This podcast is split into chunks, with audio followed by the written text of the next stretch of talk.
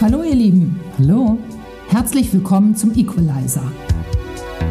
Dem Podcast von Gründerinnen für Gründerinnen. Von Marlies Jahnke und Heidrun Westen. Wir wollen mehr Frauen motivieren, erfolgreich zu gründen. Dazu sprechen wir im Equalizer mit inspirierenden Gründerinnen, Investorinnen, Netzwerkerinnen, Expertinnen und ein paar coolen Männern. Wir wollen euch schnelle Einblicke, praktische Tipps und hoffentlich auch ordentlich Beschleunigung mitgeben. Parallel zum Podcast schreiben wir ein Buch, das hands-on noch mehr gesammelte Expertise vermittelt. Aus dem Equalizer und natürlich aus unserem persönlichen Know-how. Viel Spaß!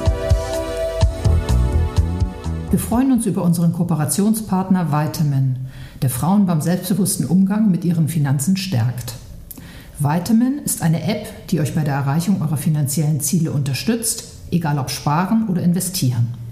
Hierfür stehen euch Kurse, Coachings und verschiedene Tools zur Verfügung. Findet zum Beispiel heraus, welche Art von Investoren in euch steckt und wie sich Investieren anfühlt. Im Mittelpunkt stehen immer eure persönlichen Lebensphasen und Bedürfnisse. Nehmt eure finanzielle Zukunft in die Hand. Mehr Informationen findet ihr unter www.joinvitamin.com. Wir freuen uns sehr, dass heute eine Frau bei uns ist, die ihre Geschäftsidee 2010 schon in der Schule gefunden hat und heute mit ihrem Startup Juvis Technologie in alle Welt verkauft. Herzlich willkommen, Katharina Obladen. Vielen Dank. Liebe Katharina, ihr habt schon in der Schule eure Startup-Idee entwickelt. Rolltreppenhandläufe schlau zu desinfizieren. Hintergrund war damals die in Deutschland grassierende Schweinegrippe. In letzter Zeit beflügelte Corona euer Geschäft. Ihr wart also offensichtlich schon als Schülerin sehr visionär. Ja, das kann man so sagen. Das wollen wir ein bisschen genauer wissen, Katharina. Wie kam das damals? Wie kamt ihr auf die Idee in der Schule?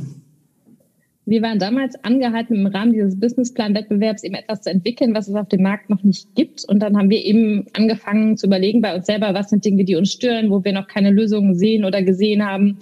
Haben dann diverse Ideen gehabt, äh, recherchiert. Da hilft natürlich gerade jetzt auch Google und Co., dass man sehr schnell vernetzt ist und sehen kann, was gibt's denn eigentlich schon. Und ähm, damals herrschte eben die Schweinegrippe und wir haben uns eben überlegt, wir würden gerne irgendwie einen Beitrag leisten, um das Thema Pandemie oder Pandemiegeschehen potenziell eindämmen zu können. Und so sind wir eben auf die Idee zu Escalate, dem Modul zur Desinfektion von Handläufen gekommen. Sehr cool. Ähm, du hast den Businessplan-Wettbewerb angesprochen. Ähm, mhm. Das war Business at School bei euch, ne? Genau, also richtig. Das Programm von BCG? Mhm. Ja, genau. Wir haben am äh, Business at School Schülerwettbewerb teilgenommen. Okay. War das bei euch so Bestandteil der Oberstufe? Kenne ich so von meinem Sohn oder? Ja, genau. Also das war aber tatsächlich ein Wahlfach. Also man konnte mhm. das wählen, ähm, musste das nicht wählen. Und es gab auch verschiedene Kombinationen. Man konnte das rein freiwillig be äh, belegen. Dann hat man auch, hat die Note sozusagen, man hat zwar eine bekommen, aber die hat auch keine Auswirkung gehabt. Oder ähm, man hat das ähm, belegt und tatsächlich dann auch eine Note dafür bekommen. Es war so eine Möglichkeit zwischen Sovi und Business at School zum Beispiel zu wählen. Also war ein kann, aber kein Muss. Und was habt ihr gewählt? Äh, wir haben es tatsächlich sogar mit äh, Note gemacht. Also das war was, wo wir äh, alle Interesse dran hatten. Also nicht der ganze Kurs natürlich, ne, das war unterschiedlich, aber die äh, Leute, mit denen ich im Team gestartet sind, die haben es alle mit Note sozusagen gelegt. Okay, also schon all in, so richtig. All in, ja, wenn man das so sagen kann. Ich glaube, ja. uns war halt klar, oder das war auch klar, wenn man sich natürlich austauscht mit Stufen vorher, die das schon gemacht haben, dass es ein sehr arbeitsintensives Projekt ist, wo man ganz viel tatsächlich auch ja, Freizeit mit reinsteckt, das war vom Aufwand her nicht zu vergleichen mit einem normalen Sobi-Fach, was man belegt hätte. Und das war so ein bisschen der Beweggrund, dann zu sagen, so, hey, wenn man da schon rangeht, dann auch mit voller Motivation und dann auch gerne so, dass man dann am Ende dafür ähm, ja, die Lorbeeren in Anführungszeichen ernten kann. Das heißt, ihr habt so richtig schon eine, so eine kleine Due Diligence gemacht, indem ihr mit den äh, vorherigen Stufen gesprochen habt. Ja, klar. Also ich, ich glaube, das war auch ganz schön zu sehen, was haben andere für Erfahrungswerte gemacht und auch immer spannend und motivierend zu sehen, was vorher schon rausgekommen ist. Das ist irgendwie auch ein ganz kluger Aufhänger für dieses ähm, ja, Projekt, dass man immer sieht, was ist denn da schon passiert und rausgekommen und auch andere sich darüber motivieren, indem man sieht, hey, da haben Leute auch wirklich was draus gemacht. Das war natürlich auch super reizvoll. Ja, ihr wart fünf, glaube ich, im Team am Anfang. Mhm, Jetzt, genau. Was ist aus den anderen dreien geworden? die haben andere Wege eingeschlagen. Ähm, wir waren uns damals aber auch einig, ähm, dass wir das quasi, also es hätte jeder aus der Gruppe mitmachen können. Ähm, da gab es eben einfach verschiedene Situationen und Lagen, aus denen heraus entschieden wurde. Und am Ende bin ich eben mit Tanja übrig geblieben, sag ich mal, als äh, die zwei Personen, die sich entschieden haben, das tatsächlich weiter zu verfolgen. Mhm. Okay. Wir haben aber auch immer noch engen Kontakt zu allen anderen, also es sind Freunde tatsächlich. Ja, schön. Ich hatte eben schon mal, also du hast eben schon erzählt, dass ihr euch vorbereitet habt, indem ihr mit ähm, anderen gesprochen habt, die schon weiter waren als ihr oder schon mhm. früher das gemacht haben. Habt ihr ansonsten in der Schule schon mal Business geübt, also zum Beispiel Fundraising für Klassenreisen, Partyorganisationen, also Sweatshirts, die man gestaltet, um sie dann für die Abi, fürs Abi zu benutzen, also irgendwas, was schon mal so ein bisschen unternehmerischen Hintergrund gehabt hätte? Ja, aber das kam tatsächlich später. Also der Businessplan-Wettbewerb stand vor allem sozusagen. Ähm, später haben wir natürlich im, im Rahmen des Abiturs irgendwie, heutzutage werden ja Abibälle in recht großen Dimensionen ausgerichtet oder sowas bei uns mindestens der Fall. Und da war klar, dass wir irgendwie da Geld sammeln müssen, egal ob das über einen Waffelverkauf, äh, Pullover, Partyreihen, ähm, extern oder auch auf dem Schulgelände. Also das, das war schon auch so ein kleines eigenes ja, Geschäftsmodell sozusagen, diesen Abiball zu finanzieren, ja. Und da wart ihr involviert auch? Also habt ihr auch mitgemacht, ihr beide? Genau, also ich war jetzt nicht leitend in der Planung, aber mhm. da hat sich ja jeder äh, mit eingebracht, tatsächlich, okay. um dann das Gesamtziel zu erreichen. Ja. Mhm, okay. Und warte, letzte Frage noch mal kurz zu dem Businessplan-Wettbewerb. Ähm, was hat euch Business at School gebracht, so in Bezug auf inhaltliche Kompetenz und Mindset? Mhm. Also ich denke, Business, Business, ja. ja, Business at School war eben eine Möglichkeit, schon sehr früh sehr reell sich dem Ganzen zu nähern. Dieser Businessplan war was, wo man von Grund auf gelernt hat, wie funktioniert das. Das wussten wir vorher auch einfach nicht. Was brauchen wir auch? Ähm, was brauchen wir auch, um eine Finanzierung auf die Beine zu stellen? Aber fast mit am wichtigsten war, dass wirklich gefordert war.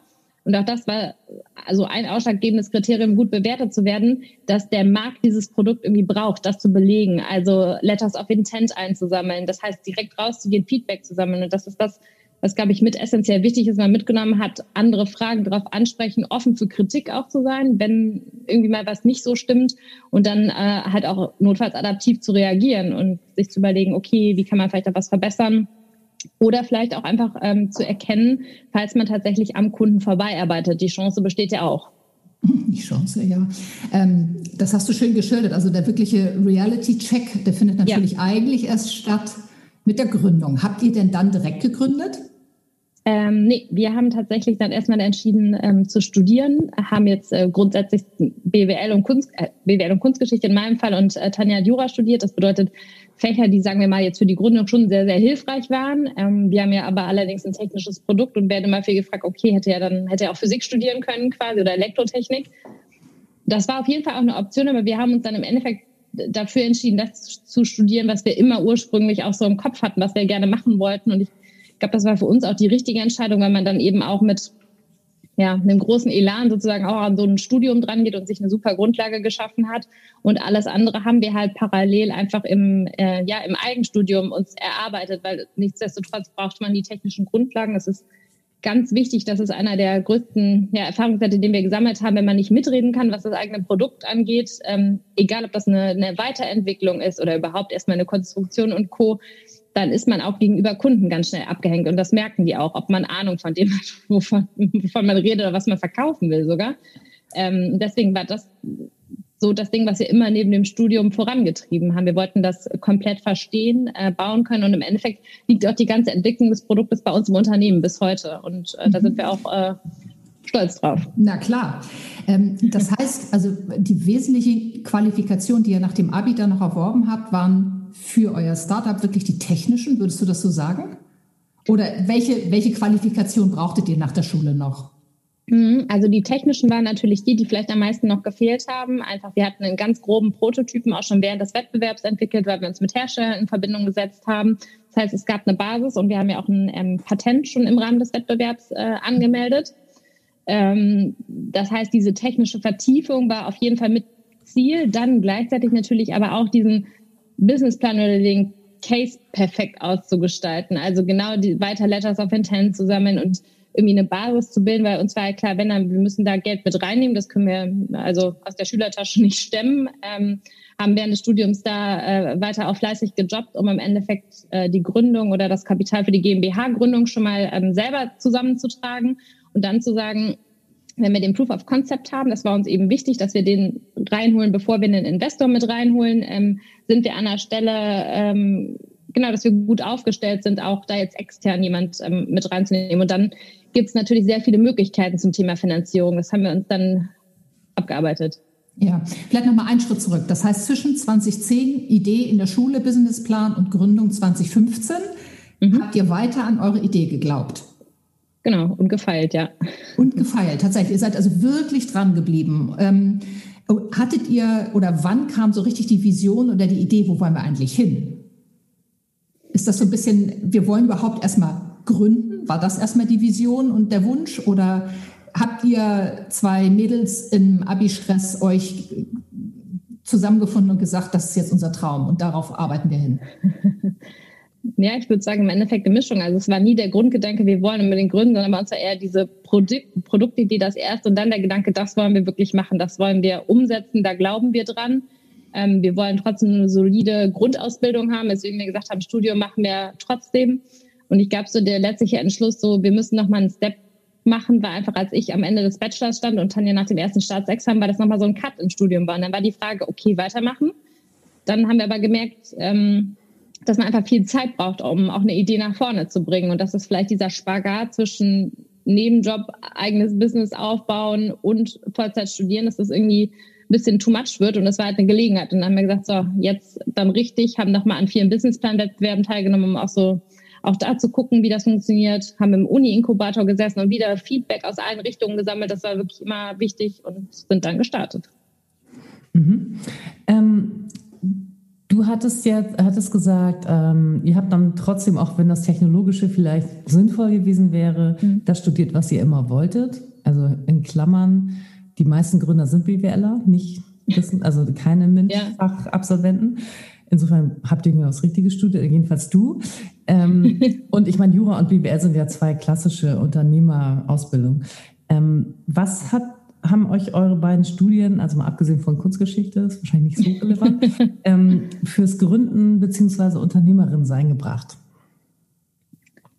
Also ich glaube, BWL hat einfach ein Grundverständnis zum Thema Zahlenkonstrukte und wie rentiert sich was, wie argumentiert man aber auch was und auch die Marketing-Sicht, die, also hatte ich zumindest im Studium auch mit als Schwerpunkt mit drin. Das heißt, wie verkaufe ich auch was proaktiv? Ähm, das war mit Sicherheit ähm, sehr gut, obwohl wir tatsächlich im Studium keine Businesspläne oder ähnliches geschrieben haben. Also das war da ähm, nicht Teil des Ganzen. Wahnsinn. Und ja, ähm, und bei Tanja war es sicher, ähm, ja, einfach alles, was wir jetzt auch im Bereich äh, Verträge, ob das NDAs sind oder ähm, die ersten Personalverträge, die man abschließt. Man, man hat halt eine solide Grundbasis, um sowas selber prüfen zu können. Und das spart natürlich auch enorm nochmal Kosten, plus im, im größeren oder erweiterten Sinne dann auch wieder immer Kontakten von ähm, ja, Mitstudenten, die jetzt in ganz unterschiedliche Richtungen und Schwerpunkte gegangen sind, wo man immer mal erstmal Fragen stellen kann und dann kann man immer noch entscheiden, muss man da jemand wirklich ähm, mit nochmal mit hinzuziehen oder lässt sich das selber lösen. Und dafür hat man schon das Grundwerkzeug total ja. gut an die Hand bekommen. Mhm. Und gab es an euren Unis, ähm, ist ja jetzt schon ein bisschen länger her, also mhm. mittlerweile ist ja Startup total gehypt, ähm, aber so vor fünf, sechs Jahren noch nicht ganz so. Gab es an euren Unis spezielle Angebote ähm, für Gründer? Ähm, ja, also die Uni Köln, da hat Tanja studiert, ähm, hatte das. Da haben wir auch wirklich im Uni-Inkubator gesessen äh, später. Und ich habe ja im Ruhrgebiet studiert. Also die Uni Köln hatte auch wirklich so Businessplan-Wettbewerbe, mit denen die Leute rangeholt haben, auch überhaupt sich angeguckt haben, was gibt es denn gerade für Ideen. Mhm. Und dann haben die eben eine Infrastruktur geschaffen, wo man wirklich arbeiten kann. Das war super. Und ähm, die Uni in Bochum, wo ich war, die Ruhr-Universität, hat das später aufgebaut. Also ich war ein bisschen vor, vor der Zeit sozusagen. Ähm, da haben wir uns aber dann trotzdem im Nachhinein noch mit engagiert, da auch Leute reinzuholen. Dann hatten die auch dann einen eigenen Businessplan-Wettbewerb, der entstanden ist, also ein ähnliches Modell wie die Uni Köln, über das die wie so ein Trichter quasi auch gescoutet haben, was gibt's so, wie kann man Leute da auch ranführen. Und die haben dann tatsächlich auch genauso Räumlichkeiten beziehungsweise ein Hub geschaffen, wo ähm, junge Unternehmen oder meistens eben ist das ja Vorgründungsphase, wo die Unis fördern. In Teilen ist das sogar ein Ausschlusskriterium, wenn man schon gegründet hat, überhaupt reinzukommen sozusagen. Ja. Ich glaube, das Einzige, wo wir so ein bisschen ähm, einen Haken gesehen haben, das ist an der Uni Köln jetzt aber wirklich da nicht so zum Tragen gekommen. Die suchen natürlich vielfach auch ähm, ja, junge Unternehmen oder Studenten, die gründen aus den MINT-Fächern. Eigentlich ist das sogar das Ziel. Also Fachgründer zu finden und zu fördern. Und da gibt's ja dann passende Stipendienprogramme zum Beispiel. Ja. Wir haben uns da anfangs sogar auch drauf beworben, haben aber halt nicht gepasst, obwohl wir alle anderen Kriterien erfüllt haben, weil wir nicht aus dem Fachbereich Physik gegründet okay. haben. Dann war egal, wie gut man begründen kann, dass ja. man das inhaltlich kann. Ähm, das ist vielleicht tatsächlich noch so, dass man vielleicht so ein bisschen dran arbeiten müsste, weil das macht einen ja nicht unbedingt schlechter qualifiziert ähm, für den, äh, ja, für, für das letztliche Thema, für das man sich da begeistert hat. Aber das ist halt so, es muss ja immer eine Struktur geben, ne? Das Klar. verstehe ich auch grundsätzlich. Ja. Ähm, du hast gesagt, ihr wart in dem Kölner Uni-Inkubator und ihr habt an verschiedenen Businessplänen, mhm. Wettbewerben teilgenommen. Gab es noch andere Uni-Angebote für Unternehmer, die ihr genutzt habt? Mm, also ich nicht. Also das waren die, die wir tatsächlich am meisten genutzt haben. Okay. Und hat euch was gefehlt? Vielleicht speziell für Frauen? Oder war das in dem Moment gar nicht relevant? Also es war so semi-relevant. Es fällt vielleicht einfach ein bisschen auf, dass im, im Inkubator, also im Gateway, waren wir das einzige Frauenteam. Okay. Das andere waren alles tatsächlich ähm, Jungs, damals aber nie benachteiligt gefühlt. Ich denke, was man ausbauen kann, was aber schon, trotzdem schon immer der Fall war, ist tatsächlich da auch Leute mit ins Team zu holen, die ähm, selber vielleicht auch gegründet haben. Also ähm, nicht nur Leute, die von der verwalterischen Seite kommen und sich gut mit den Stipendien auskennen, sondern auch die Leute, die, sagen wir mal, die Hands-on-Erfahrungen gemacht haben, weil das ist schon immer auch ein bisschen was anderes, wenn man das selber tatsächlich mal gemacht hat. Aber da arbeiten die auch eben dran. Ähm, da sind wir auch jetzt zum Beispiel mittlerweile involviert, ähm, äh, Leute da über Infoveranstaltungen abzuholen ähm, und sich dann also quasi ja als Mentor mit zu engagieren, wenn man das selber schon gemacht hat und da eben Leute mit ranzuführen. Okay, also da äh, bist du pro bono mit drin als Mentorin? Um ja, genau. Also es gibt Schön. verschiedene Komitees, in denen wir da ähm, sitzen und uns äh, mit engagieren, um ja eben auch verschiedene Zielgruppen anzusprechen und von Erfahrungen zu berichten. Das machen wir aber sowohl auch auf die Businessplan-Wettbewerbe bezogen. Also Business at School hat uns auch äh, bis jetzt nicht verlassen sozusagen. Da haben, sind wir zurück an die Schule, haben erzählt, was wir gemacht haben, um auch Leute oder Schüler zu motivieren, zu sagen so, hey, guck mal, das kann funktionieren. Wenn man da eine gute Idee hat, kann man damit tatsächlich irgendwie ja was draus machen. Und das Gleiche gilt für die Uni. Das sind so tolle Angebote, die müssen genutzt werden. Und gerade als wir gestartet sind, war das bestimmt auch was, wo man tatsächlich den Bekanntheitsgrad noch ausbauen konnte. Jetzt mag das aber vielleicht auch was anderes sein. Also das stimmt schon, das Thema ist ja viel populärer auch geworden. Ich finde es erstmal super, dass ihr auch was zurückgebt und dass ihr da entsprechend mhm. äh, zurückgeht. Was mir noch so ein bisschen fehlt, ist, ähm, hat die, also ihr habt ja ganz offensichtlich ein tolles unternehmerisches Mindset. Woher kommt das? War das an der Uni irgendwie, gab es da Momente, wo ihr gesagt habt, und genau daran haben wir es gelernt? Oder hat sich das einfach über die Jahre, die ihr dabei seid, entwickelt?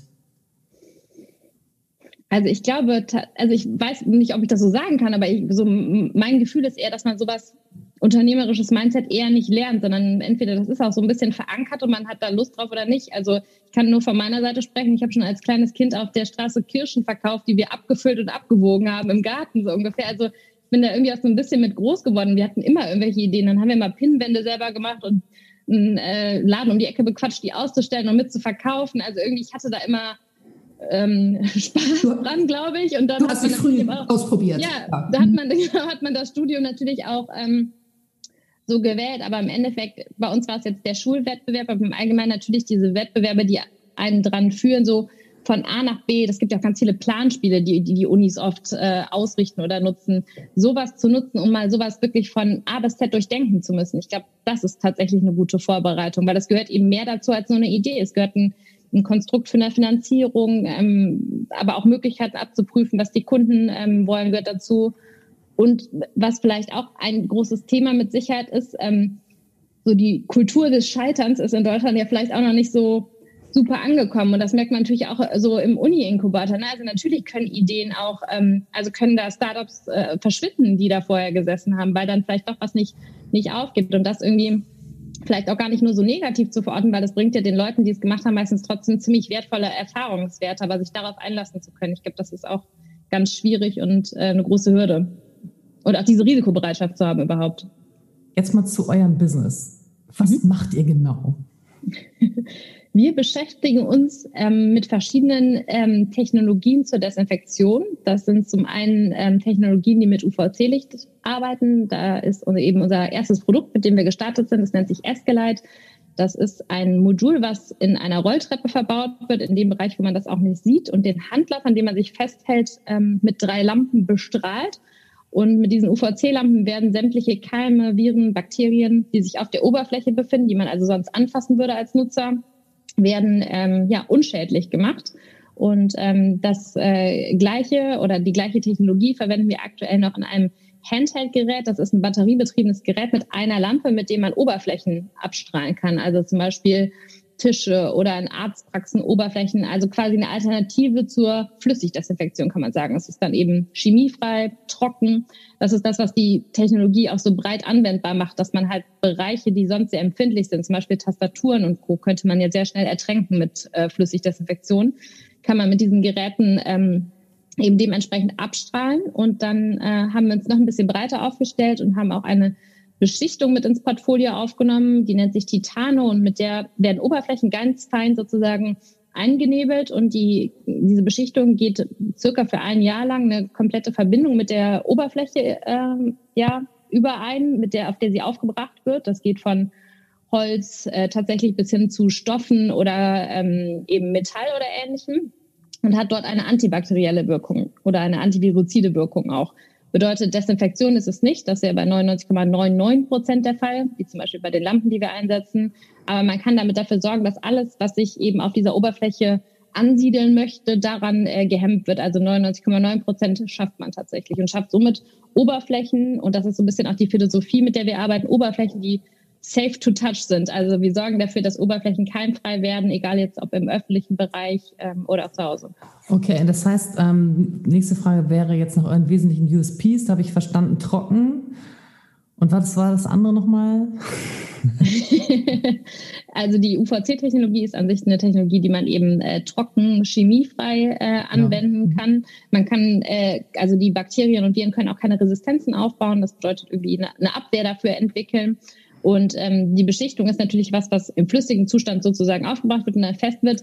Da ist einfach auch der USP, dass es ähm, von sich aus eine Art selbstreinigende, wobei reinigende muss man in Anführungszeichen setzen, weil es macht keinen Schmutz weg, aber es hat eine Wirkung ohne Zutun. Das mhm. heißt, der Tisch, wenn man den trotzdem regelmäßig reinigt, hat der von sich aus eine ähm, ja, entkeimende Wirkung und somit ähm, ja so ein Zusatzfeature sozusagen, was für mehr Sicherheit in between Reinigungs Reinigungszyklen sozusagen ja, sorgt. Und ähm, wenn ich das richtig verstehe, ihr seid ja eigentlich als B2B-Geschäftsmodell gestartet, aber so die neueren Sachen, also dieses Handheld-Ding und die äh, Beschichtung, ist tatsächlich wahrscheinlich auch was, was B2C funktionieren würde, ne? was ich im Baumarkt mir kaufen könnte und dann zu Hause selber meine Oberflächen behandeln und. Ja, das, genau, das ist halt gerade so ein bisschen. Ähm der Punkt, wo wir die Fühler ausstrecken, also gerade ist es noch ein Produkt, was wir nur B2B verkaufen. Grundsätzlich natürlich ist die Anwendbarkeit aber gegeben. Man muss natürlich aber auch immer beachten, UVC-Licht ähm, kann, ist schädlich für Haut und Augen. Das ist ganz wichtig, das auch nicht zu vernachlässigen.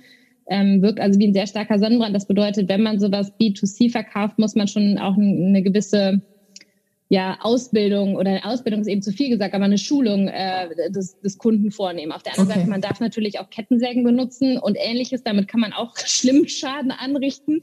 Ähm, aber das ist natürlich eine, eine Herausforderung, weil es eine ganz andere Art von, von Sale auch ist, den man macht. Und äh, ist aber interessant für uns.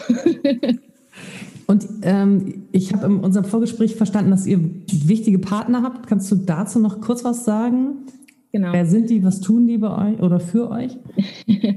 ähm, also unser erstes Produkt haben wir eben in Eigenregie entwickelt und haben damals auch spezielle Lampen gebraucht, um uns ein Nachrüstgeschäft zu sichern, die also quasi auf unsere Anforderungen hin angefertigt werden. Und da haben wir sehr eng mit der Firma Herios zusammengearbeitet. Und ähm, was das Handheld angeht, ähm, sind wir da jetzt sogar noch zu einer weiteren Kooperation gekommen, was dieses Produkt angeht. Ähm, die haben das Produkt entwickelt, Soluva nennt sich das, und wir haben eben in Kooperation quasi ein spezielles Set zusammengestellt, wo der Kunde ähm, eine Schutzausrüstung mit dabei hat, einen extra Akku, damit das länger bedienen kann und einen Koffer. Das heißt, äh, haben uns überlegt, was sind die Kundenansprüche, weil wir das ja gut aus dem Markt raus beurteilen konnten ähm, und auch vielfach genau nach diesem Produkt sozusagen gefragt wurden. Und dann haben wir eben entschieden, das Rad dann nicht neu zu erfinden, sondern zu sagen so, hey, Startup und Mittelstand, das kann auch gut zusammen funktionieren. Da kann man auch super beim profitieren. Jetzt möchte ich nochmal zurückkommen auf deine Co-Founderin Tanja Zirnstein. Mhm. Ihr habt äh, das zusammen gestartet, kennt euch offensichtlich aus der Schule.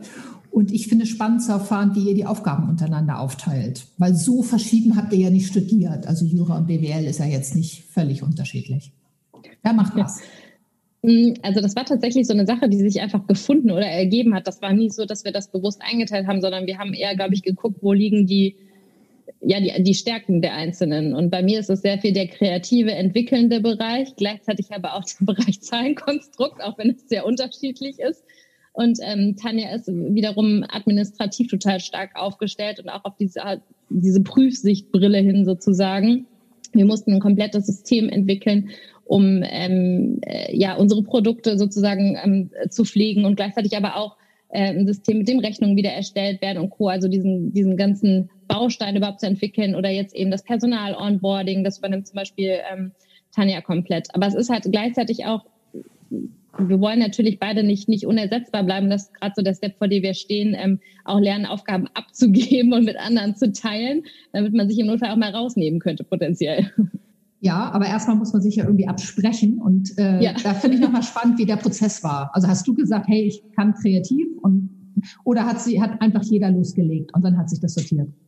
Nee, also es hat sich dann schon, wenn man so will, im Voraus sortiert, weil Tanja und ich kennen uns ja im Endeffekt seit dem Kindergarten sogar schon. Und ich glaube, es war recht klar, ähm, dass es ihr jetzt vielleicht nicht so liegt, sich die neuen Marketing-Slogans auszudenken. Ähm, das liegt mir besser, aber auf der anderen Seite kann Tanja richtig gut auch verkaufen und äh, Leute so mit an Bord holen. Also es hat sich wirklich einfach ähm, so gefunden. Natürlich hat man am Anfang da gesessen, am Anfang hatten wir auch eine gemeinsame To-Do-Liste immer und haben uns dann immer einzeln abgesprochen, wer macht was. Und das war auch ein Step, das einfach auseinander zu klamüsern und zu sagen, hey, komm, es zeigt sich eh, das übernimmst alles du, dann kriegst du deine eigene Liste und du auch. Und wir müssen uns auch nicht die ganze Zeit gegenseitig sehen, weil wenn was wichtig ist, sprechen wir uns ab. Ähm, zuerst war es wirklich so ein gemeinsames und dann ja aufgedröselt quasi.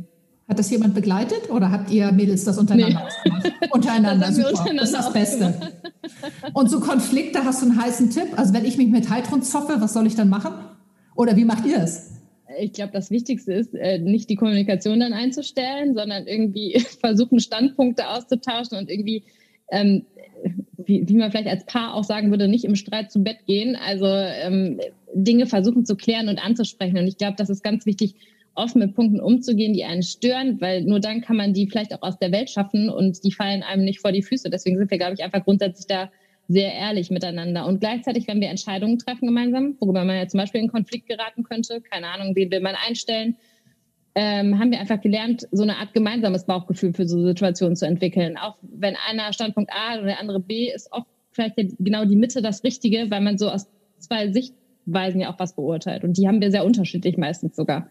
Es gibt ja inzwischen ein breites, einen breiten Methodenkoffer für Startup-Gründung, also Lean Startup, Design Thinking, ähm, was auch immer noch, St. Galler, Startup Navigator und so weiter. Habt, seid ihr irgend so einem äh, Methodenmodell gefolgt oder wie habt ihr das gemacht? Wir sind keinem speziellen Modell gefolgt. Wenn man sich die Modelle jetzt rückwirkend anschaut, dann gibt es natürlich Methoden, die man einfach an sich jetzt, ob das eine bestimmte Brainstorming-Variante war ähm, oder Dinge aufzuarbeiten. Das haben wir mit Sicherheit gemacht, aber wir haben es nicht einem Leitfaden folgend äh, sozusagen angegangen. Mhm. Dann würde mich aber schon interessieren, wann hattet ihr welche Probleme? Da gab es doch Hürden. Das gibt es doch nicht, dass das so ohne Methoden und so friedlich alles passierte. Naja, man hatte ja, das war der Vorteil der Wettbewerber, die haben ja einen relativ klaren Rahmen gesetzt, was von dem Businessplan erwartet wird. Also was braucht man sozusagen, ähm, was muss das Zahlenmodell auch können. Und da haben wir uns irre viel ausgetauscht mit anderen Leuten, die im Inkubator gesessen haben. Also haben die gefragt, wie haben die es gemacht. Und wenn man gut abschneiden will in einem Wettbewerb, oder der Wettbewerb war ja nicht mehr das vorderste Ziel, sondern irgendwie was Gutes entwickeln will, dann guckt man natürlich auch so, ah, wie kannst du denn das Stückchen noch besser machen, als vielleicht auch gefordert? Und ähm, wie kann ich da rangehen? Wie ich glaube, man merkt auch da schon, dass das Wichtigste ist, ein Konzept verkaufen zu können. Also Bilder sprechen halt noch mehr, auch wenn das Zahlenwert nachher entscheidend ist. Man muss sich und das Produkt verkaufen können. Und das lernt man da auch irgendwie relativ schnell. Es muss, es muss irgendwie sexy aussehen und gut sein. Und dann ähm, kann man auch andere besser überzeugen von dem Ganzen. Und das haben wir, glaube ich, ziemlich schnell gelernt. Und das war auch was, was äh, uns immer Spaß gemacht hat, das tatsächlich auch so aufzubereiten. Also ich lade dich gerne mal ein als Zitatgeberin für mein anderes Business, wo es um Storyentwicklung geht. Sehr gut. Also das ist gerade meinen Pitch perfekt äh, wiedergegeben. Ähm, Äh, wie, unser nächstes Thema ist Finanzierung. Da haben wir, hast du schon so ein bisschen drüber gesprochen, habe ich dir mal so ausgebremst kurz. ähm, erste Frage in dem Bereich ist, was ist euer Wachstumspfad? Also habt ihr vor, Unicorn zu werden und so das klassische Startup-Exit-Modell äh, angepeilt? Äh, weiß ich nicht, jetzt Hockeystick und dann VC noch eine Runde, noch eine Runde aussteigen mit ein paar Millionen oder was ist euer Ziel? Ich glaube tatsächlich, das ist nicht das Unicorn das Ziel. Ich weiß auch nicht, ob unser Case das überhaupt so hergeben würde, sondern es ist eher so tatsächlich zu gesundem Mittelstand ähm, aufzuwachsen, also Stück für Stück zu wachsen und was Solides aufzubauen. Und ich glaube auch, dass wir gerade nicht an dem Punkt sind, wo wir sagen, wir würden das auch gerne abgeben wollen. Also von daher, ähm, ich kann auch Gründer gut verstehen, die sagen so, hey, genau das ist mein Ding, Dinge auf die Bahn bringen und dann will ich auch irgendwann raus sein oder das ist für mich okay. Aber ich glaube, da stehen wir gerade zumindest ähm, nicht. Mhm. Aber wie habt ihr euch denn finanziert? Jetzt muss ich natürlich bei euch Schülerinnen damals ähm, fast nachfragen, hat Oma oder Mama zum Abi oder äh, wie ging es? Also bei dem, Weil ich bei dem ihr habt einen Prototypen gebaut und irgendwann brauchtet ja. ihr ja logischerweise Geld. Also bei dem äh, Patent und dem, was wir in der Schulzeit gestemmt haben, war das tatsächlich so, dass sich das finanziert hat, indem Eltern unter die Arme gegriffen haben. Und dann haben wir eben während des Studiums quasi fleißig gejobbt und äh, ja, Kapital sozusagen selber beiseite gelegt, um später die 25.000 Euro eben für die Gründung äh, ja, zusammen äh, zu bekommen. Da habt ihr keine Förderung bekommen zu dem Zeitpunkt? Nein. Wir haben vorher gegründet, also die GmbH haben wir vorher zu zweit äh, gegründet ähm, und das Patent eben mit reingenommen und haben dann eben äh, später erst äh, Investoren mit reingenommen, weil es, wie gesagt, mir wichtig war, auch da, zu zeigen, das funktioniert auch das Produkt, weil auch das wird ja in Frage gestellt. Ne? Wir haben also tatsächlich mikrobiologische Untersuchungen gemacht, die gezeigt haben, hier, wir schaffen auch eine Desinfektion, weil sonst kann ich ja viel versprechen und sagen, hier, ich habe drei Lampen und glaubt mir das mal. und haben das tatsächlich aber auch schon mit einem Kunden gemacht. Das war uns auch wichtig. Die Stadtwerke München waren unsere allerersten Kunden ähm, und äh, mit denen haben wir das eben gemeinsam gemacht. Und dann haben wir später ähm, auch über Informationen von der Uni tatsächlich und auch den Wettbewerb ähm, das Seedcap-Programm von der NRW Bank genutzt. Das heißt, wir haben einen Business Angel mit reingenommen und die NRW Bank, die gehen quasi als Paar mit rein.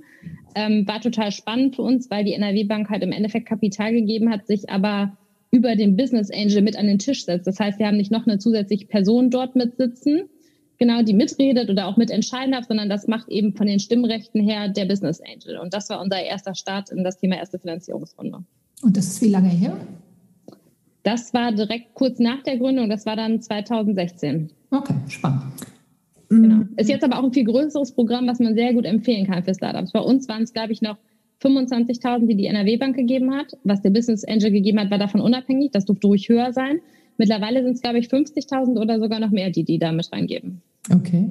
Und das Ganze dann noch mit BAFA-Zuschuss für den Business Angel noch spannender. Ähm, äh, sag, magst du sagen, wie viel Prozent ihr abgegeben habt in der Runde oder ist das vertraulich? Das ist tatsächlich vertraulich. Okay. Alles klar. Ähm, das war ja auch nur so eine Nebenfrage. Was mich total interessiert, was würdet ihr sagen, ist wichtig bei der Auswahl von einem Business Angel oder besonders wichtig? Ich glaube, da gibt es verschiedene Punkte. Also zum einen muss man schon, glaube ich, darauf achten, also man bindet sich ja an diesen Menschen auch, also dass man da auf einer Linie ist, dass man aber vielleicht auch, also bei uns wichtig auf einer Linie ist zum Thema, wo soll das Unternehmen hingehen. Also sucht man jemanden mit einem langfristigen Horizont aus oder jemand, der eben ganz schnell den Exit will, was natürlich dann auch einen gewissen Druck verursacht und was auch schlecht ist, dann verschiedene Richtungen zu arbeiten, weil dann würde man es auch unterschiedlich angehen. Und dann hat tatsächlich, dass es auf der menschlichen Ebene auch passt. Also uns war es sehr wichtig, dass wir wirklich ein Business Angel. Wir haben halt diese Metapher, ein Engel, also wirklich mit zwei Flügeln, zum einen Kapital und zum anderen auch Beratung. Ähm, wir wollten so ein bisschen Senioritätsfaktor mit reinholen. Wir waren auch noch jung, also Mitte 20 letztlich, als wir gegründet haben. Ähm, und uns war das wichtig, dass wir jemand haben, der ähm, ja nicht nur zuhört, sondern am besten eigene Erfahrungen schon hat äh, im, im Bereich Gründung und irgendwie da auch ob das jetzt Kontakte oder ähm, einen guten Ratschlag bereit hat, also der ähm, sich da tatsächlich auch jetzt nicht proaktiv ins Daily Business mit einbringt, aber bei Fragen zur Seite steht und auch da Lust drauf hat und auch die Zeit hat. Weil auch das ist so eine Frage. Nicht jeder Investor hat ähm, Zeit dazu betreuen, sage ich mal in Anführungszeichen. Mhm. Und ist der persönliche, wie ist, sorry, wie ist das mit dem persönlichen Fit? Also mhm. ist das so ähnlich wie mit dem Ehemann oder dass man den schon auch gerne mögen sollte? Doch, also ich glaube grundsätzlich ja schon, weil man setzt sich ja viel auch auseinander und das macht man natürlich umso, finde ich, ja, ja, effizienter ist genau das falsche Wort, aber vielleicht schöner, wenn man sich gut versteht und auf einer Linie unterwegs ist, weil es gibt auch Leute, die ganz unterschiedlich kommunizieren. Einige sind total direkt, andere reden dreimal um den heißen Brei drumherum und dass man da irgendwie auch kommunikativ auf einer Ebene ist, spart schon viel Zeit und auch viel Nerven, glaube ich, ähm, wenn man da so den gleichen Vibe hat. Aber Katharina, ich muss jetzt nochmal genauer nachfragen. Äh, wenn wir ja. von Investoren sprechen, sprechen wir da auch von Investorinnen. Also hast, ist dir da auch mal eine Frau untergekommen? Tatsächlich kein einziges Mal. Und wir haben uns da schon viel umgetan. Also wir waren äh, bei verschiedenen Business Angel Clubs und haben gepitcht hier in Köln und im Umland. Wir sind über die Wettbewerbe von der Uni auf verschiedenen Veranstaltungen gewesen. Auch die NRW Bank zum Beispiel haben wir später selber mit reingenommen, aber die bieten auch Plattformen, um Investoren kennenzulernen. Also Brunch, Abendessen, keine Ahnung was mit Pitch verbunden. Und ähm, ich, also ich kann mich nicht erinnern, dass wir da einer Frau über den Weg gelaufen sind tatsächlich. Mhm. Und wie sind eure Erfahrungen so mit den White Males gewesen? also ich glaube grundsätzlich schon ähm, sehr gut. Ich glaube, wir haben immer so ein bisschen den Überraschungsfaktor an unserer Seite, wenn dann eben kein Beauty-Produkt an die Wand geworfen wird oder Lifestyle-Ding 2.0 kommt, aber auch einfach äh, jetzt nicht mehr, mehr nur, weil wir Frauen sind, sondern weil wir eben ein Hands-on-Produkt haben. Das ist ja heutzutage auch nicht mehr vielleicht so das Allerüblichste, sondern oft auch viele, also ist zumindest unsere Erfahrung aus eben Wettbewerben und Co. ganz viele digitale Ideen natürlich auch im Fokus stehen. Ähm, und ähm, grundsätzlich haben wir da gute Erfahrungen gemacht. Wir haben vielleicht Mitte gute Erfahrungen gemacht, wenn bei diesen Veranstaltungen viel Alkohol im Spiel war. Das war dann vielleicht nicht so auf unserer Seite so angenommen, aber bei anderen schon. Und dann, also da ist nie was Schlimmes passiert, aber man merkt halt irgendwie dann, ja, kommt so schneller der ein oder andere lockere Spruch, auch wenn das nicht so böse gemeint ist. Man lernt das dann mit einem Lächeln wegzulächeln. Ähm, aber wie gesagt, grundsätzlich ist unsere Erfahrung da eigentlich gut. Aber wenn ihr so in der Altersgruppe, so sage ich mal, zwischen 25 und 30 ja viel mit Investoren gesprochen habt, ähm, gab es da auch mal die Frage so, ja, also wie ist denn das, wenn ihr eine Familie gründen wollt? Äh, Gab es die also Frage bei euch? Weil die wird ja Männern nie gestellt. Ja, ähm, ich, also als wir gestartet sind, wurde die nicht gestellt. Vielleicht würde die jetzt noch mehr gestellt werden als damals tatsächlich. Okay. Ähm, vielleicht wurde es aber schon gedacht, das kann natürlich irgendwie schon sein. Aber ich glaube, wir haben da im Endeffekt Leute ausgesucht, die das eher supporten, als jetzt torpedieren okay. würden. Aber klar, also ist nicht gefallen. Das finde ich aber auch eine spannende Sache, weil da gibt's, hört man schon auch unterschiedliche Dinge. Kann ich mir auch vorstellen, dass das fällt, aber in die, also ich meine, man muss ja auch überlegen, mit wem steigt man tiefer ins Gespräch ein, ne? Also oder mhm. andersrum ist auch krass, wenn so jemand das als allererstes raushaut. Ich glaube, dann wüsste man auch schon, wo der Hase läuft, so ungefähr. Aber äh, nee, da haben wir keine schlechten Erfahrungen gemacht. okay, und die Erfahrungen gehen ja vermutlich weiter. Äh, sprich, plant ihr weitere Finanzierungsrunden? Äh, aktuell tatsächlich nicht. Also wir haben eine zweite Finanzierungsrunde noch gemacht vor, ah, da bin ich jetzt nicht ganz sicher, zwei Jahren, glaube ich ungefähr, oder sogar drei Jahren mittlerweile schon. Ähm, und äh, ja, konnten jetzt aber tatsächlich auch ähm, mit Corona nochmal wachsen und äh, würden gerade sagen, brauchen wir nicht. Aber klar, die Frage ist immer, was man sich für Ziele setzt oder wie es sich weiterentwickelt. Ausschließen kann man das natürlich nicht. Und was ist eure langfristige Strategie? Wachstum tatsächlich, also auch was die Produktpalette angeht, das haben wir letztes Jahr gemacht, wir haben es dieses Jahr gemacht, immer so ein Produkt noch, noch mit dazu äh, genommen und da sammelt man jetzt einfach die ersten Erfahrungen, wie man das eben auch wieder auf die Bahn bringt, wie man das verkauft, wie man das einbindet und ich glaube, wir sind da immer daran interessiert, ähm, ob das jetzt eine Eigenentwicklung ist oder was, was wir sinnvoll mit dazu nehmen könnten, weil es eben zu diesem Hygiene- und Desinfektionsschirm sozusagen passt, der die Produkte verbindet ähm, dann so, wollen wir kein One-Product-Unternehmen sein äh, und ähm, da tatsächlich genau mitwachsen. Und dann kann es natürlich schon mal sein, gerade wenn es in der Entwicklung geht, ist es halt super kostenintensiv. Da muss man schauen, ob mhm. man das aus dem Laufenden stemmt oder nicht. Okay.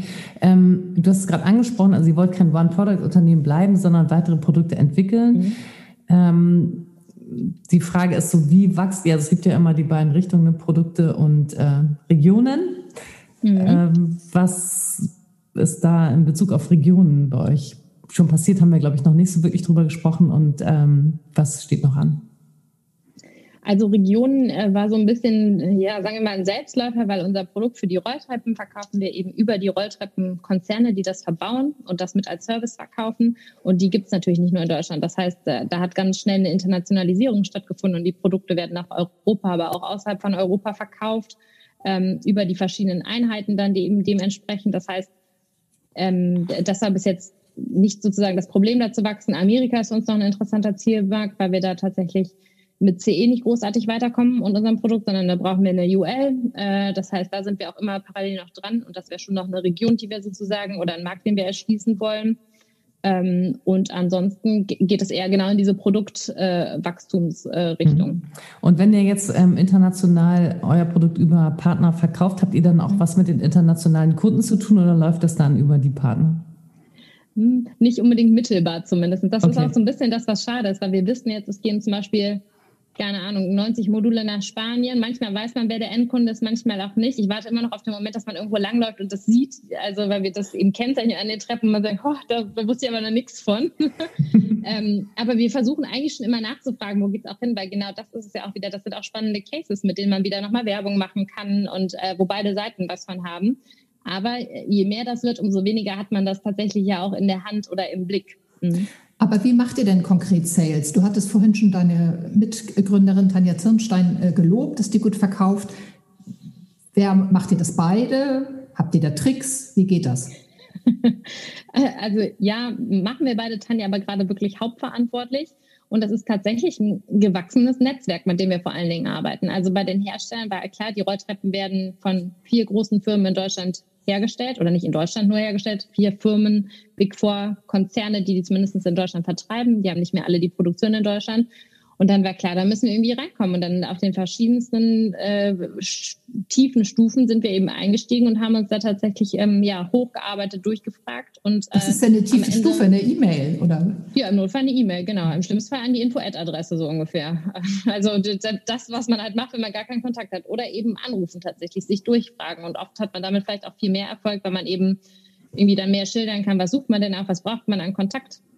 Und ich glaube, da sind wir sehr äh, abgehärtet, uns durchzufragen sozusagen. Ähm, und dann haben wir für die anderen Produkte Synergien genutzt. Also die Beschichtung zum Beispiel kann man auch in Aufzügen auf den Paneelen aufbringen. Das sind natürlich die gleichen Hersteller wie die Fahrradhersteller. Das heißt, wir haben gesagt, hey, wollen wir nicht da eine gemeinsame Kampagne fahren? Jetzt machen wir mit Kone zum Beispiel gemeinsam eine Kampagne, wo die alle ihre Servicekunden im Bereich Aufzug angesprochen haben, gefragt haben, so, hey, wollt ihr nicht die Beschichtung machen? Das ist natürlich ein super Vehikel, auf das wir dann aufspringen können. Und ähm, die, das neue Produkt, äh, die Oberflächendesinfektion, ist natürlich so anwendbar auf alle Gebiete, dass das tatsächlich ist, wo wir jetzt die ersten Erfahrungswerte auch mal sammeln müssen. Okay, wo läuft das denn am besten oder am schnellsten? Und wo kann man da am besten ansetzen und ähm, einen Fuß in die Tür kriegen? Gerade ist zum Beispiel das Feedback aus Arztpraxen total super, weil die halt die Desinfektion auch fest mit auf dem Plan stehen haben und gerne eine Alternative hätten zur Flüssigdesinfektion. Und ähm, da macht man halt so die ersten Schritte und schaut, was aber auch eben super spannend ist auszuprobieren. Aber das ist zum Beispiel viel Kaltakquise. Ähm, genau, und dann gleichzeitig aber auch wieder Verteiler nutzen, weil über die Rolltreppengeschichte sind wir viel mit Facility Management Unternehmen ähm, verbandelt und verbunden. Da gehören dann aber auch wieder Reinigungsfirmen mit dazu. Die könnten ja auch als Add-on sagen, so als letzten Service machen wir nicht nur eine Reinigung von Schmutz, sondern wir machen euch auch noch eine Desinfektion mit dazu. Oder wir haben ähm, ähm, ja auch Kurse gegeben im Bereich ähm, Office und Hygiene im Office noch vor Corona tatsächlich. Also wie verhält man sich so, dass man andere auch nicht ansteckt und haben da so eine Art Workshop draus gemacht. Das sind natürlich die Leute, die wir jetzt auch akquirieren können zum Thema, hey, ihr habt x Großraumbüros, wie wär's denn, wollt, wollt ihr nicht auch ähm, Mitarbeiter schulen oder den Hausmeister, der rumgehen kann und eben Flächen desinfizieren kann? Also wir versuchen da immer möglichst viel zu nutzen. Ich glaube, Upselling ist völlig klar, aber ich möchte jetzt ja. doch noch mal hören, ihr zwei als Schülerin, wann habt ihr euren ersten Pitch wo gemacht? Also Info-Ad, Kaltakquise, telefoniert, aber irgendwann saßt ihr doch irgendwo. Ähm, den allerersten Pitch haben wir beim Hersteller tatsächlich gemacht. Okay. Also bei ThyssenKrupp haben wir damals gesessen. Und habt ihr bei ThyssenKrupp in welchem Alter äh, einen Termin bekommen? Mit 17 und 18 und elterlicher Begleitung vor dem Geschäftsführer. Toll. Und ist daraus Business geworden? Äh, ja. das ist einer unserer stärksten Partner unter anderem, ja. Danke. Toller Markt, äh, tolles Marktentree. Das wollte ich nochmal hören. Ja. Ähm, ich will da noch einmal kurz nachhaken, weil für mich ist eine der wesentlichen Eigenschaften von Gründerinnen ist, oder nicht wesentliche Eigenschaften, sondern Kompetenz ist, Sales zu machen und auch bereit zu sein. Also das habe ich jetzt eben bei dir rausgehört, dass ihr eben euch nicht zu schade seid, Cold Calls zu machen, an Info-Ad-E-Mails äh, zu schreiben und da wirklich so den harten Weg bergauf zu gehen. Ähm, seid ihr beide so sales-minded oder musstet ihr euch das irgendwie antrainieren? Also ich glaube, es gab schon eine gewisse Überwindungsstufe. Ich glaube zum Beispiel, wenn du Tanja fragen würdest, würde sie auch sagen, dass sie zum Beispiel früher nie gerne angerufen hat, selbst nicht um eine Pizza zu bestellen oder einen Tisch zu reservieren. Und das ist schon ein sehr großer Step, wo ich rufe jemanden cold an und versuche ihm was zu verkaufen. Aber ich glaube, wenn die Motivation stimmt für das, was man macht und man auch daran glaubt, dass man da einen Mehrwert mit äh, stiftet, dann kann man sich überwinden, auch wenn man sonst vielleicht gar nicht so der krasse outgoing Typ oder Mensch ist. Und das ist unsere Erfahrung auf jeden Fall. Mhm, danke. Ähm, mal wieder zurück ins Heute. Äh, Corona äh, kennen wir jetzt alle schon viel zu lange. Äh, was sind eure größten Herausforderungen im Moment? Ähm, tatsächlich jetzt in diesem Jahr, im, im Corona-Jahr, sind wir vor allen Dingen damit beschäftigt gewesen, Business, was proaktiv reingekommen ist, auch aufzufangen, ähm, weil wir viel äh, in den Medien aktiv waren und dann haben wir super viele Anfragen proaktiv bekommen und da galt es einfach auch abzuarbeiten und das mit, also so eine Explosion im Team überhaupt abzufangen ähm, und gleichzeitig irgendwie zu wachsen. Und jetzt geht es eher darum, halt nicht stehen zu bleiben. Also das Business, wir haben ja auch wiederkehrende Businessbereiche mit Nachrüstsachen oder der Beschichtung, die erneuert wird, das genauso wieder mitzunehmen, auch weil da müssen auch trotzdem nochmal Kunden überzeugt werden aber dann nicht stehen zu bleiben, unsere Salesforce eben zu erweitern und zu sagen, so, hey, wir wollen weiter auch mit dem gleichen Schwung vorangehen. Und das ist sicher auch, ja, auf jeden Fall eine Herausforderung. Mhm. Wir haben vorhin schon mal ganz kurz über Patente gesprochen. Ihr habt das erste ja, glaube ich, schon in der Schule angemeldet mit bisschen Finanzierung von Elternseite. Ähm, wie viele habt ihr mittlerweile und äh, wie schätzt du die Bedeutung von Patenten ein für euer Geschäftsmodell? Mhm.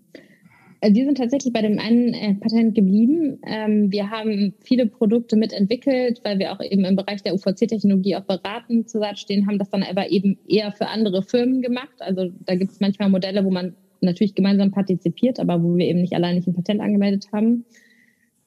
Ähm, ich glaube, im Allgemeinen hat das zwei Seiten. Also für die Gründung war es natürlich super, weil man damit natürlich eine gewisse Werthaltigkeit und ein Alleinstellungsmerkmal irgendwie relativ demonstrativ hatte, weil das war damals schon erteilt, das Patent, also jetzt auch nicht pending oder so, weil es besteht ja auch immer die Chance, ähm, dass es nicht durchgeht ne? und dass man damit natürlich viel Geld auch in den Sand setzen kann. Im Allgemeinen muss man natürlich aber auch sagen, wenn man das Patent hat, muss man auch äh, finanziell in der Lage sein oder auch einfach gewillt sein, das zu verteidigen. Und das kann auch sehr viel Zeit und Nerven kosten. Und ähm, da sind wir auch gut mit anderen Firmen vernetzt, die das auch gemacht haben und wo durchaus der eine oder andere zum Beispiel schon mal gesagt hat, so okay, alles schön und gut, aber ähm, die, die Zeit, die mir das klaut, das zu verteidigen, die ist es jetzt gerade in dem Fall auch gar nicht wert. Und deswegen ist es immer eine Abwägungssache. Ich würde nicht sagen, dass ein Patent das Nonplusultra Gadget ist, um weiterzukommen. Dass man, also anders kann es auch funktionieren. Okay, und was, was mich dann noch interessieren würde, du hast gesagt, ihr habt zusammen entwickelt und ihr habt beraten. Das ist natürlich aus Investorensicht immer die Frage, wenn man berät und dafür ein Beratungshonorar bekommt, ist erstmal nicht mhm. so doll, weil ja nicht skaliert. Aber ich, so wie ich euch verstehe, habt ihr das wahrscheinlich dann so gemacht, dass ihr zusammen was entwickelt und dann immer ein Revenue Share bekommt äh, von dem verkauften Produkt? Das ist unterschiedlich tatsächlich mhm. in Projekten. Für uns ist das aber spannend, weil es tatsächlich schon trotzdem auf das Thema Skalieren ausgeht, weil man sich so viel mit Technologie auseinandersetzt und am Puls mhm. der Zeit bleibt, wie man das nie machen würde, wenn wir nicht gerade selber top entwickeln würden. Das heißt, ich bin äh, so up, up to date im Bilde, was eine LED-Entwicklung macht im Vergleich zu einer Lampe, einfach weil ich in den Kundenprojekten drin bin und man kriegt auch ein super Gefühl für den Markt. Also es ist mehr so, Learning on the Job zusätzlich noch, also Wissen, äh, Know-how nochmal ins Unternehmen auch reinholen. Abgesehen natürlich von den Projekten, die natürlich dann genau auf Stundenbasis bezahlt werden. Ja. Mhm. Ich finde es nochmal ganz spannend, äh, zurückzukommen auf so ein bisschen die weicheren Faktoren. Ihr seid erfolgreich, ihr seid zwei Frauen. Ähm, und ich würde doch nochmal einmal äh, nachhaken wollen, was glaubst du bei dir persönlich ist die herausragende Eigenschaft, warum ihr es gepackt habt und so weit gekommen seid? Oder vielleicht drei, drei Eigenschaften. Sei nicht so selbstkritisch mit dir. ja, man muss erstmal kurz nachdenken. Also ich glaube, wir sind beide sehr resilient. Also wir bleiben dran, wenn wir an was glauben und wir sind dann auch bereit, irgendwie Rückschritte im Notfall in Kauf zu nehmen, um dann aber zwei Schritte nach vorne zu machen, wenn man einen vorher zurückgemacht hat. Wir sind ähm, sehr offen miteinander, untereinander, aber auch nach außen hin. Also so Feedback-Kultur leben wir sehr krass und ähm, wie gesagt, da eben die Augen nicht davor zu verschließen, wenn man auch vielleicht was verbessern kann. Weil das kennen wir auch von vielen anderen Gründern, die gar nicht hören können, wenn man irgendwie einen Vorschlag hat, wie man es vielleicht besser machen kann. Natürlich muss man das nicht immer besser wissen als Außenstehender, aber zumindest nicht immer nur alles zuzumachen, wenn sowas kommt, ist, glaube ich, sehr wichtig. Und halt ähm, tatsächlich irgendwie der Glaube an die Idee und auch an das Team, was dahinter steht. Also ich, ich glaube, ob ich alleine gegründet hätte, wüsste ich nicht. Aber zu zweit, das macht uns halt irgendwie einfach stärker, weil man immer einen Sparingspartner hat, mit dem man sich austauschen kann. Wenn der eine Motivationstief hat, zieht der andere einen hoch. Also da gleichen wir uns schon sehr gut aus. Ja, toll. Das ist sehr lustig, weil wir haben auch als ersten Punkt hier immer Resilienz stehen, äh, wo wir nachfragen wollen. Äh, und das hast du, finde ich, sehr wichtig als ersten Punkt genannt. Und ich finde auch wichtig, was du gesagt hast, man muss anderen zuhören, auch wenn man meint, man weiß es ganz schlau. Nach Hause gehen, äh, äh, reflektieren und das Beste rausnehmen. Natürlich hat der andere nicht immer unbedingt recht, aber ich finde es sehr smart, äh, was du sagtest, erstmal zuhören. Da kann ja was ganz Spannendes äh, an Informationen kommen. Ja, Dankeschön. Mhm, wir haben ja vorhin schon gefragt nach Coaches und Beratung und Begleitung und so weiter. Habe ich gelernt, habt ihr alles nicht gemacht. Du hast aber gerade gesagt, Teamfähigkeit ist auch ein wichtiger Faktor. Ähm, das bezieht sich ja nicht nur auf euch beide, sondern auch auf das Teambuilding. Ihr seid ja nicht mehr alleine in, in der Firma, sondern habt Mitarbeiter. Ähm, was habt ihr dazu so gelernt? Worauf kommt es an? Beim Teambuilding, wie funktioniert das gut? Also ich glaube, ganz wichtig ist, ich, ich meine, wir sind gerade in Corona auch personell gewachsen. Äh, so ein Onboarding ist viel schwieriger, wenn es digital stattfindet. Aber da irgendwie Wege zu finden, ähm, trotzdem in Kontakt zu bleiben und irgendwie auch eine, eine persönliche ähm, Komponente reinzubringen. Weil im Normalfall haben wir zum Beispiel im Office tatsächlich jeden Morgen ein Frühstück wo wir uns eigentlich auch alle jetzt nicht treffen und eine Stunde hinsetzen, aber wo man irgendwie trotzdem zusammenkommt und wo man immer einen Austausch hat, der auch ein bisschen auf der persönlichen Ebene gleichzeitig ist, der aber auch oft produktiv ist, wenn man schon mal so in Themen startet, die am Tag anstehen. Also es ist immer ein guter Mix. Das hat man halt nicht, wenn man das nur digital macht und jeder startet so für sich, aber dann darauf zu beharren, die Weekly Calls, das ist bei uns vor allen Dingen ein Wochenstart, das irgendwie einzuhalten und dann alle zu motivieren, auch mit reinzukommen, sich auszutauschen, dass man weiß, das machen die anderen auch, weil das kriegt man einfach viel mehr mit, wenn man in einem Raum sitzt gleichzeitig jetzt auch Möglichkeiten zu finden, das wieder ein bisschen zu öffnen, wo die ersten Leute schon wieder geimpft sind und gleichzeitig es aber auch safe zu machen. Ähm, und ähm, ansonsten halt eben auch so ein bisschen off the clock irgendwie ähm, sich zu vernetzen, zusammenzutun, weil ich glaube, es macht einen im Endeffekt nur stärker, wenn man weiß, dem anders geht es gerade irgendwie nicht so gut aus bestimmten Gründen, ähm, dann ist man in der Lage, irgendwie Rücksicht zu nehmen oder vielleicht auch Dinge einzuordnen, wenn irgendwie mal ein Kommentar kommt. Äh, das ist, glaube ich, recht wichtig. Wird Total aber auch immer schwieriger, je mehr man wird. Also äh, das merkt man natürlich auch und das mhm. wollen wir natürlich auch nicht äh, leiden lassen darunter. Ne? Also das ist aber sicher auch eine Herausforderung an uns jetzt als, als Gründer oder Geschäftsführer. Absolut. allen gerecht zu werden. Ja, das ist eine große Herausforderung und dem kann ich nur eine Frage anschließen. Wer unterstützt euch? Also gibt es in deinem Umfeld Menschen, wo du sagst, ja, die schaffen immer wieder, mich weiter zu motivieren, die geben mir die guten Tipps, die sind mein Role Model? Also ich glaube, das ist bei uns beiden tatsächlich Familie total viel, die zuhören, sich Dinge anhören, manchmal auch sicher das Gemecker irgendwie anhören und dann aber auch immer wieder aufrichten. Oder auch Freunde, also das müssen gar nicht Leute sein, die selber auch gegründet haben. Die können ja auch im, im Job sein. Also ich habe zum Beispiel eine Freundin, die arbeitet in einem jungen Unternehmen, die sind eben total versiert mit agilen Methoden und, und dass man sich dann mal austauschen kann, weil man selber halt nie so von der Pike auf gelernt hat und dann irgendwie aber auch so ein bisschen mitkriegt, was passiert woanders gleichzeitig auch noch und nicht nur so den Blick eben auf Start-up und kleines Team hat, sondern was machen andere auch und wie, wie kann man es vielleicht auch besser machen und sowas dann ja zu übernehmen. Ähm, dann habe ich noch ähm, die Frage, ihr seid ja beide eben noch relativ jung. Und genau, also die sich so ein bisschen anschließt an die Frage vorhin bei zu den Investoren. Ähm, habt also ich nehme mal an, ihr wollt beide eine Familie irgendwann mal gründen. Habt ihr schon mal darüber nachgedacht, wie kann man das organisieren? Oder sagt ihr, nee, also es geht jetzt gar nicht, weil wir haben ja das Business, da können wir jetzt nicht auch noch eine Familie gründen. So, wie sind, wie sind da so die, sag ich mal, strategischen Planungen des, wie könnte man das organisieren?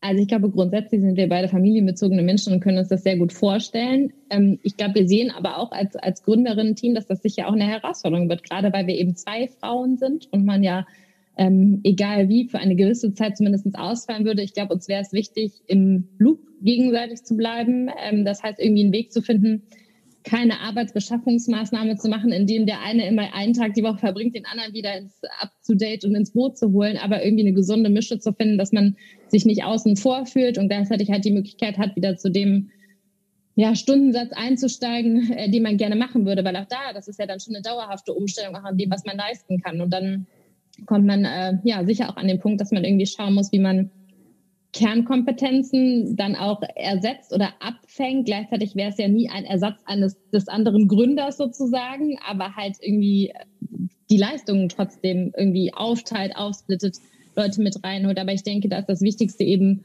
ja, geplant vorzugehen, sowas möglichst weit im Voraus irgendwie anzugehen, weil gerade Personal zu finden ist auf jeden Fall durchaus eine Herausforderung, auch wenn man kein Riesenteam ist, also jemand, der natürlich dann irgendwie auch ins Gefüge passt in Summe. Und ähm, ich glaube, dann ist das aber auf jeden Fall stemmbar. Und das ist, glaube ich, auch unser oberstes Ziel, dass gerade dann als Gründerin-Team nicht diejenigen zu sein, die sagen, das können wir jetzt nicht machen oder können wir nicht schaffen. Also gerade wir müssen das schaffen. Ja. Also aus eigener Erfahrung können wir beide sagen, das ist machbar, es ist nicht immer planbar, auch das kann man, glaube ich, sagen. das stimmt wohl. Und ich finde tatsächlich, das ist ein Bereich, wo es tolle Role Models gibt. Also wo man wirklich ähm, sich austauschen kann, wenn es an der Zeit ist. Ja, Abschlussfrage. Ähm, welche Top-Tipps gibst du Gründerinnen mit? Ja, also ich glaube, das passt so ein bisschen zu dem, was ihr auch so gefragt habt, was wir so als unsere Kernkompetenzen sehen würden. Also das Thema Resilienz wirklich ganz vorne mit dran. Ähm, bleibt an eurer Idee dran, ähm, setzt euch dafür ein, ähm, holt euch gleichzeitig eben das Feedback von außen ein. Das würde ich immer raten, ähm, sich da nicht zu verschließen. Ähm, sucht euch Motivatoren, ob das jetzt, manchmal braucht man auch was Externes. Die eigene Idee ist ja super, aber auch Leute, die einen irgendwie hochhalten und am Laufen halten und aufbauen, wenn man äh, da vielleicht irgendwie ja mal so ein bisschen tiefer fällt, was immer der Fall ist. Es geht keinen Weg einfach nur geradeaus raus. Das ist wieder das Thema Resilienz. Also man kann auch mal einen Schritt zurück machen, um dann aber nachher irgendwie die nächste Stufe zu überspringen. Und ähm, ja, seid gegenseitig füreinander da. Wenn man alleine gründet, ist das vielleicht auch sicher eine Herausforderung, dass man sich da nichtsdestotrotz irgendwie Sparingspartner sucht, auch wenn die nicht im eigenen Gründungsteam sind, mit denen man sich austauschen kann. Und da einfach ähm, genau so ein Netz aufbaut, ähm, mit dem man dann sich hochkatapultiert. ja, klasse. Danke. Toll. Vielen Dank. Sehr gerne. In der kommenden Folge ist eine der raren 5% weiblichen Entscheiderinnen der professionellen Eigenkapitalgeberseite bei uns zu Gast. Sie ist eine der erfahrensten Fondsmanagerinnen der Branche. Freut euch auf Dr. Isabel Canut.